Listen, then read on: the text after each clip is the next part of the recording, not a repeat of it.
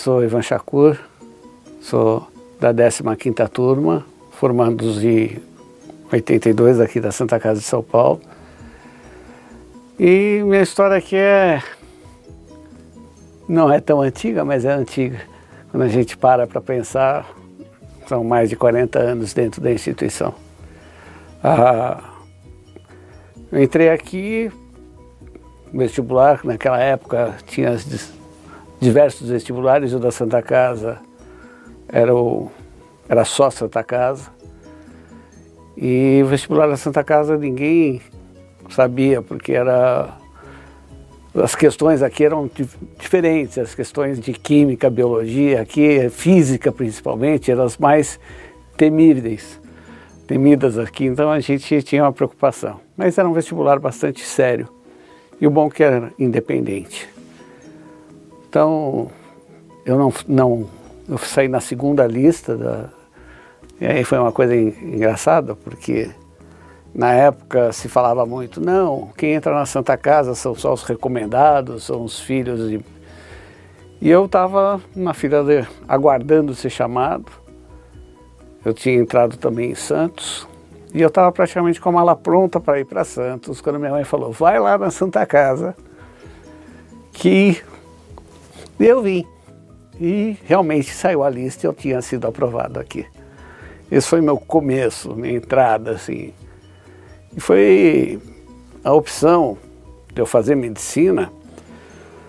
É, eu não sei, essas coisas de opção às vezes não é muito assim uma escolha, é uma coisa que você é levado e não por causa de família, que meus pais não são médicos, meu pai é comerciante e o mais próximo que ele chegou da Santa Casa foi vendendo fios para Santa Casa, que ele era atacadista de armarinhos. E ele vendia fio de seda na época que se usava para fazer cirurgia, se esterilizava o fio. E ele, como atacadista, ele chegou a vender fios de seda para Santa Casa. Uma coisa só curiosidade. E eu entrei na Santa Casa para fazer medicina. Ah, dificuldades durante o curso, porque realmente é um ensino diferenciado, puxado. O começo foi bastante duro até você se adaptar, saindo de forma de estudo, né? Você estuda em cursinho, se preparando para fazer prova. E aquela coisa. Eu tive professores muito bons aqui, né? Na fisiologia, primeiro ano com, o Dr. Douglas, era um professor excelente, apesar de falar um pouco castelhano, um pouco enrolado, mas a gente se entendia bem. E vários professores foram marcantes, né? O pessoal da anatomia, tem uma equipe da, da anatomia com o doutor Dario, o doutor Barbano, o doutor Aidar. Então são pessoas assim, o Serafim também, que veio um pouquinho mais novo. Mas são pessoas marcantes, são pessoas que vão te estimulando a fazer o que você está fazendo. E isso que eu acho que é um ponto fundamental para a gente, né? O contato com profissionais entusiastas do que fazem, que levam a gente a ir se entusiasmando cada vez mais. E assim foi do decorrer de todos os anos. Ah, o primeiro ano, uma coisa que chamou e que foi o grande diferencial, que outras escolas não tinham, nós tínhamos uma, uma matéria chamada enfermagem, né? E a enfermagem, no primeiro ano, nós tivemos o nosso primeiro contato com o paciente, já no primeiro ano, onde a gente aprendia a aplicar injeção, fazer curativo. Então, esse primeiro contato, isso era uma coisa que diferenciava muito das outras escolas. Né? O contato com o paciente e a aproximação também que a gente tinha da própria enfermagem. Minha professora de enfermagem, até hoje, quando encontro, ainda encontra, ela está viva, a gente se encontra e lembra dessas coisas, né? A primeira injeção, injeção de um, de um aluno no outro, injeção técnicas, e são coisas que eu acho que fizeram a diferença na formação. Ah, então, a, a Santa Casa para mim sempre foi por causa disso. E à medida que você vai vivendo aqui dentro, acho que você vai pegando como já falaram, a doença dos tijolinhos, né? Então você vai se apaixonando por isso daqui. E aí você vai ficando. Opção da, da especialidade, ah, apesar de todo o renome que a gente sabe que a Santa Casa tem, a ortopedia particularmente, Pavilhão Fernandinho, tinha já um renome em toda a América Latina, por causa do professor Carvalho Pinto, professor Valdemar Carvalho Pinto, que desenvolveu toda a parte de coluna aqui, realmente a coluna na América Latina reconhecidamente era Santa Casa. Vários colegas, inclusive meu colega, meu parceiro de residência era da Colômbia, veio fazer aqui, fez coluna. E independente disso, procurei optar na especialidade no final do meu curso. Isso que eu acho que é uma coisa que é interessante. E é interessante passar para os outros. Não entrar querendo fazer joelho, por exemplo, entrar querendo fazer medicina. E então cada pessoa que eu passava em cada departamento procurava fazer o melhor para aprender. Isso é uma coisa que é muito bom. Então, quando passei na clínica, tive chefes de plantão que falaram, ah, você vai fazer clínica, né? Então, por causa do, do hábito de tentar aproveitar e tirar o máximo da escola antes de optar. Um grande erro é você optar antes. Então você não aprende tudo aquilo que você pode aprender. E na vida isso daí vai te trazer coisas muito boas. O conhecimento que você tem a chance de ter aqui, adquirir na tua formatura, durante a tua formação, é fundamental para o futuro. Meu modo de ver. Prestei residência em ortopedia. Na época, era uma época onde a ortopedia na Santa Casa eram três anos de residência. E nos outros hospitais eram dois anos de residência. Ah, por que isso? Porque o professor Valdemar exigia, na época, um ano de cirurgia geral. Então, ainda na minha na minha geração, a ortopedia era feita com um ano de cirurgia geral e depois mais dois anos de ortopedia. Nas outras escolas eram apenas dois anos de ortopedia. Depois passaram a ser três anos de ortopedia nas outras escolas, e aqui quatro, e depois acabou vindo para três anos, igualando todas as escolas. Né? Mas eu falo ainda hoje que para qualquer área cirúrgica, não só ortopedia, como ginecologia, obstetrícia, a, a base da cirurgia geral é muito interessante. Então, fazer um ano de pronto-socorro, passar em todas as cadeiras. Nós éramos os residentes de ortopedia, mas passamos na cirurgia geral. Alguns falavam, não, mas vocês são ortopedistas. E isso era uma coisa muito boa, porque como os ortopedistas aqui sempre foram, entre aspas, orgulhosos, mas não por ser da ortopedia, por ser do pavilhão, a, a gente tinha uma concorrência com os residentes da cirurgia geral. Mas uma concorrência benigna. Concorrência tipo, tem avaliação, tem provas, tem questões? Ah, então tá bom. Então eles vão ver que o ortopedista é tão capaz ou melhor do que eles. E a gente estudava além para ser melhor do que os cirurgiões. É uma coisa. E isso sempre foi assim. Então o pessoal, ah, mas é cirurgião. A gente é melhor que vocês. Porque tem alguns dogmas que o pessoal brinca, né? Ele sempre fala, não, o ortopedista tem que ser burro e forte. São comentários que o pessoal fala. E o ginecologista não precisa ser forte. Esses, esses questionamentos dos cirurgiões. E a gente sempre se mostrou contra tudo isso, né? Tipo, nós somos tão capazes quanto vocês, só que a nossa opção é uma opção melhor. nossa, foi sempre essa, esse embate com o pessoal da cirurgia geral. Mas como formação foi uma coisa muito boa. Uma coisa que quando você está atendendo, você ter a base de uma cirurgia geral, uns diagnósticos diferenciais. É que a gente fala, tudo que você vai aprendendo vai te ajudando na tua formação. E quando você está frente a um paciente, tudo te ajuda. Por isso que eu volto, a, opção da especialidade é uma coisa que tem que ser feita no final. Fui para ortopedia, é, fiz um, um, ano de geral, dois anos de ortopedia. E ortopedia, não sei, alguns sabem, a ortopedia é uma especialidade que ao final da residência você presta uma prova na Sociedade Brasileira de Ortopedia e Traumatologia. E é uma das provas mais rigorosas que tem de especialidade e é um exemplo de provas de todas as especialidades de nível Brasil.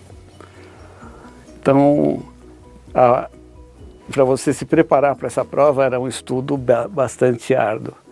E a briga da, da Santa Casa sempre foi tirar os primeiros lugares. então, é aquela coisa, a gente estudava muito Aprendemos muito para poder ter o título de especialista em ortopedia. Finalizando a, a ortopedia, daí a opção, o que, que nós. Daí tem várias especialidades ou subespecialidades. E a minha opção foi uma outra especialidade, que é a cirurgia da mão. Então, alguns brincam até, falam, ah, o que, que você faz? Eu falo, eu sou cirurgião de mão. Ah, então, é, vai ser cirurgião só do dedinho. Não, não, não porque a, e a gente gosta de falar um pouquinho sobre a especialidade de cirurgia da mão. Cirurgia da mão é uma especialidade.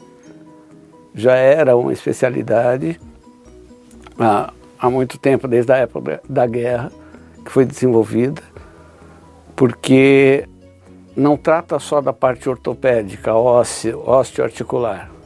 Toda a parte de nervo periférico, toda a parte de tendões. E...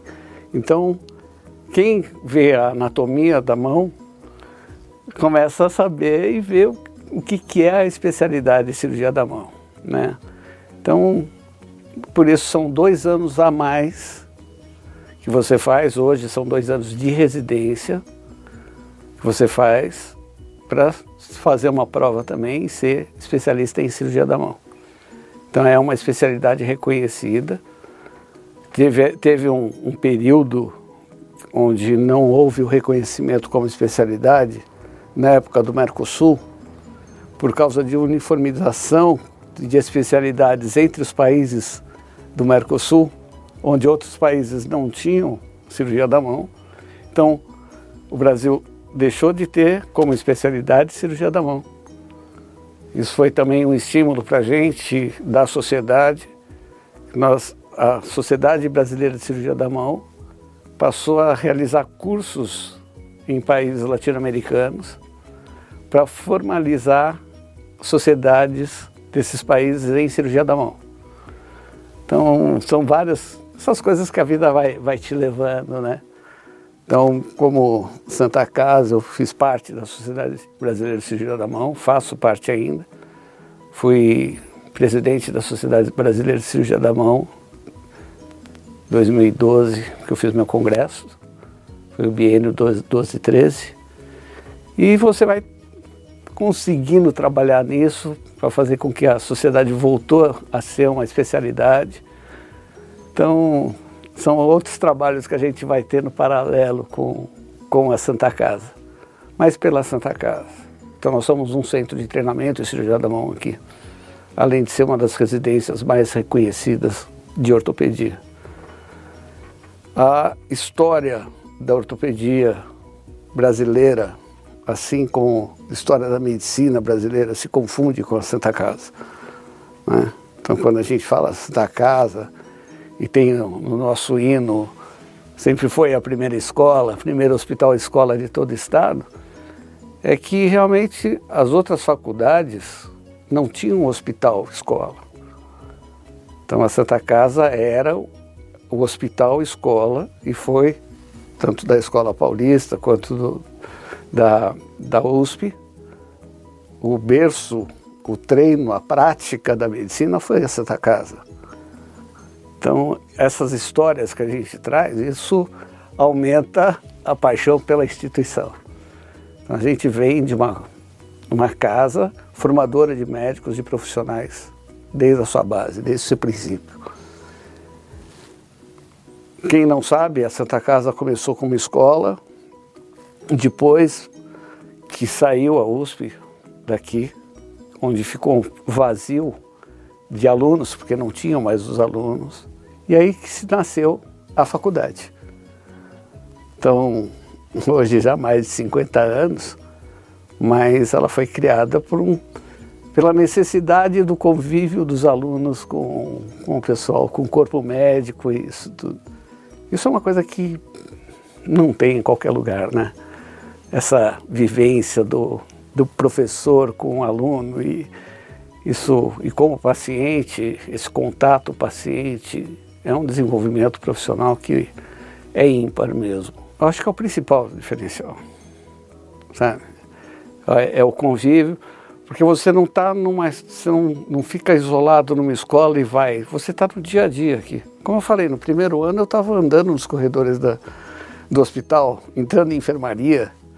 Então o contato começa desde o primeiro ano. Contato paciente. Isso é um diferencial. Eu, então, é, essas coisas que vão levando você a, a viver aqui dentro, né?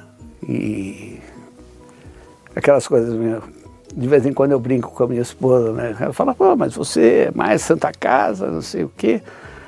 É, eu brinquei falei, não, ela é minha amante. Ela falou, não, eu sou tua amante, porque você passa mais tempo lá com ela do que comigo. então, é, realmente, a gente vive aqui, né? E essa, essa vida aqui que estimula a profissão, estimula a gente a crescer dentro da profissão e participado de todas as atividades. Hoje, desde 2014, eu assumi a diretoria do departamento do Pavilhão Fernandinho e com um trabalho bastante difícil pelo momento, não momento Santa Casa só, momento país, momento saúde, momento humano, uma coisa que tem me chamado muita atenção nos últimos anos é com relação à, parte de, de, humanização. E o pessoal até brinca comigo, fala ortopedista humanizado, gente, que geralmente ortopedista é aquela figura bruta, né? Mas o que a gente tem sentido é o relacionamento médico-paciente, ele está sofrendo muito de uma forma geral e sofrendo pela própria imagem do médico, a imagem pública do médico. Né? Por que, que a imagem pública do médico está tão desgastada? Eu vejo que ah, hoje você não vê mais imagens em mídia daquele médico que vai na casa, que atende, que tem o carinho, em vários pontos, as notícias médicas não são de sucessos, são de fracassos ou de erros. Há novelas, onde a figura do médico muitas vezes ela é transmitida de uma forma muito ruim. São médicos cadastrões, são médicos que fazem falcatruas, são médicos. E se parar para pensar, isso daí é uma coisa que vem já há alguns anos. Então isso acaba produzindo um paciente onde a imagem do médico deixa de ser aquela pessoa que ele está procurando para ajudar, mas aquela pessoa que é obrigado a ajudar ele por alguma outra razão. É, é, é questão de valores, né? E com isso, o relacionamento humano, que eu acho que é o fundamental da medicina, está se perdendo. é a minha grande preocupação, que eu estou tentando trabalhar um pouquinho nisso, inclusive dentro da, da própria faculdade. Tem um pouco de, nos próprios alunos, que eles precisam disso, precisam de, de reconhecer isso, E é aquela, aquele objetivo que a gente tinha, né? aquela imagem de médico, está se perdendo, a imagem referência médica. Então, às vezes, quando a gente fala, não, o médico mais antigo, é aquele médico que precisa sentar do lado. E muito se perdeu também, eu vejo, ah, às vezes, o questionamento de. Eu falo, o que é o professor? Né?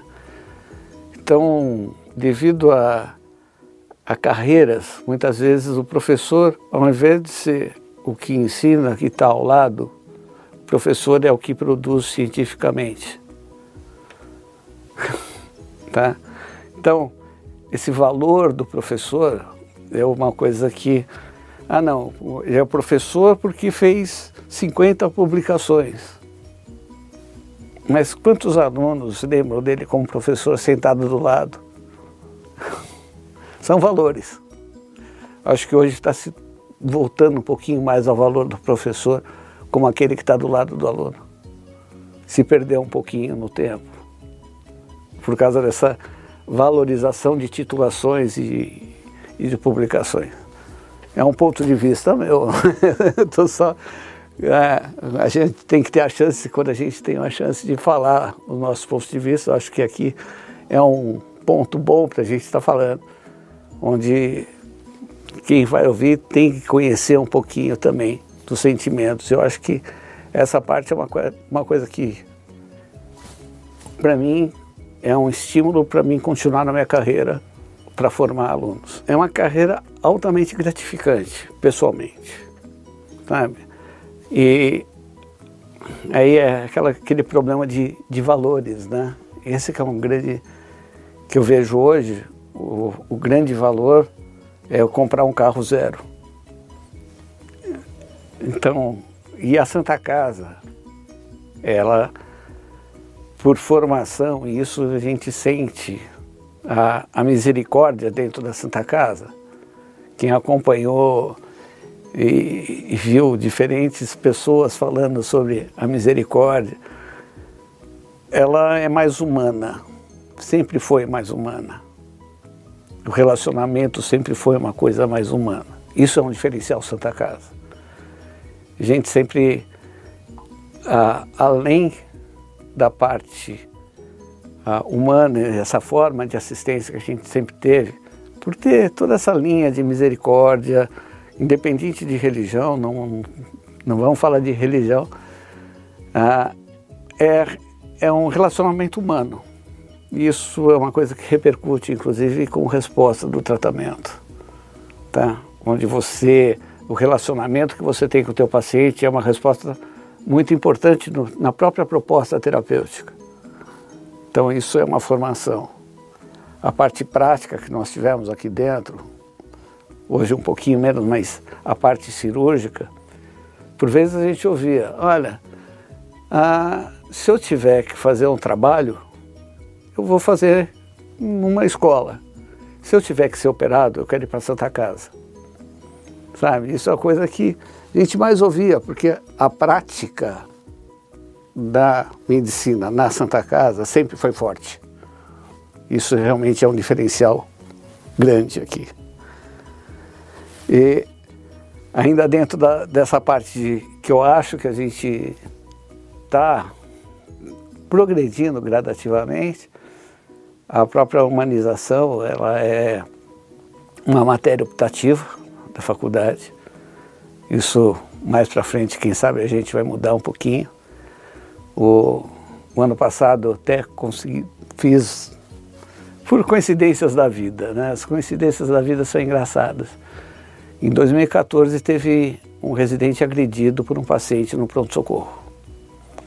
Isso gerou um, um, trabalho do pessoal da psicologia junto com a doutora Wilson, junto com o pessoal para saber por que estava acontecendo esse tipo de coisa. Isso que já me incomodava um pouquinho antes, é o relacionamento médico-paciente. Então eles fizeram um trabalho e em cima desse trabalho, como eu soube disso, eu fui atrás para saber. E a Wilson, ela coordenava essa matéria optativa. E depois que ela saiu, simplesmente viraram para mim e falaram, Ivan, você não quer coordenar?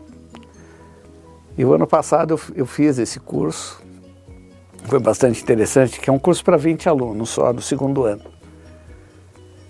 E eu fiz um curso de uma forma, assim, como se fosse um, um laboratório, né?